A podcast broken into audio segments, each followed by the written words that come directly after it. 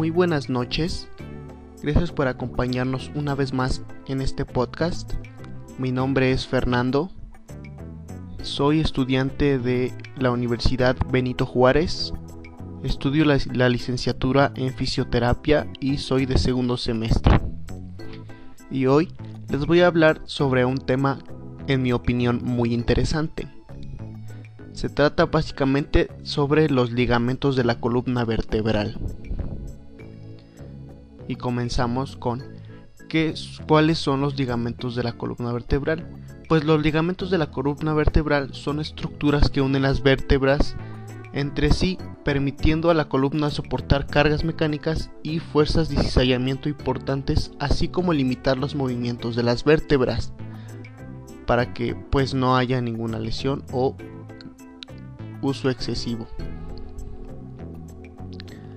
Bueno, los ligamentos se suelen clasificar teniendo en cuenta una cosa, si se unen los cuerpos vertebrales o si se unen los arcos vertebrales. Ojo, no es lo mismo unir los arcos vertebrales y los cuerpos vertebrales. A continuación les voy a decir un poco sobre la clasificación de los ligamentos. Primero iniciaré con los ligamentos de los cuerpos vertebrales y empezamos con el ligamento longitudinal anterior. A lo largo, su ubicación está a lo largo de la cara inferior de los cuerpos vertebrales y su función principal es conectar los bordes anteriores de los cuerpos vertebrales respectivamente. Bueno, el siguiente es el ligamento longitudinal posterior y su ubicación es a lo largo de la cara posterior de los cuerpos vertebrales. Su principal función es conectar los bordes posteriores de los cuerpos vertebrales respectivamente. Y esos serían los dos ligamentos de los cuerpos vertebrales que los unen. A continuación les diré, bueno, les daré información sobre los ligamentos que unen los arcos vertebrales y comenzamos con los ligamentos amarillos. Estos se ubican entre las láminas y su función principal es unir los bordes superior e inferior de las láminas de vértebras adyacentes, tapizando el espacio interlaminar entre el derecho y el izquierdo en línea media existe un gap. El siguiente es el ligamento interespinoso que se ubica entre la apófisis espinosa y su principal función es unir la base de la apófisis espinosa.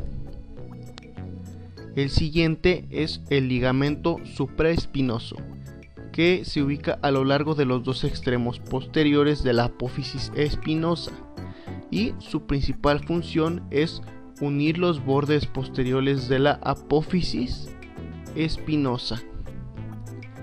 El siguiente es el ligamento intertransverso, que este se ubica entre la apófisis transversa. Esos serían los las dos clasificaciones de los ligamentos que son ligamentos que unen los cuerpos vertebrales y ligamentos de los arcos vertebrales. Y bueno, estos ligamentos son susceptibles de estudio a través de la realización de un ejemplo y se pueden ver a través de una resonancia magnética. Y bueno, como conclusión final, diríamos, bueno Fer, ¿y esto para qué nos sirve? Prácticamente nos sirve para reflexionar sobre nuestras actividades y para saber que no debemos forzar más de lo que nosotros soportamos, no cargar pesos excesivos o no hacer movimientos más allá de los movimientos que, que podemos realizar. Prácticamente no excederse.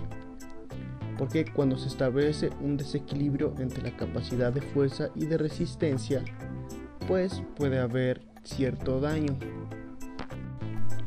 ya que una lesión en estos ligamentos pues puede provocar una fractura o una dislocación y esto puede causar una lesión en la médula espinal que podría provocar parálisis permanente o en otros casos podría afectar o causar una intervención quirúrgica.